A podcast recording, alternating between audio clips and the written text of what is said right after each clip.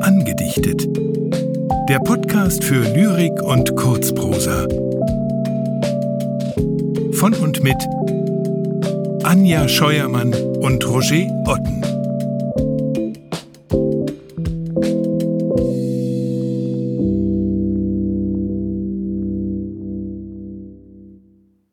Josef von Eichendorff Mondnacht Es war, als hätt der Himmel die Erde still geküsst, dass sie im Blütenschimmer von ihm nun träumen müsst. Die Luft ging durch die Felder, die Ähren wogten sacht, es rauschten leis die Wälder, so sternklar war die Nacht.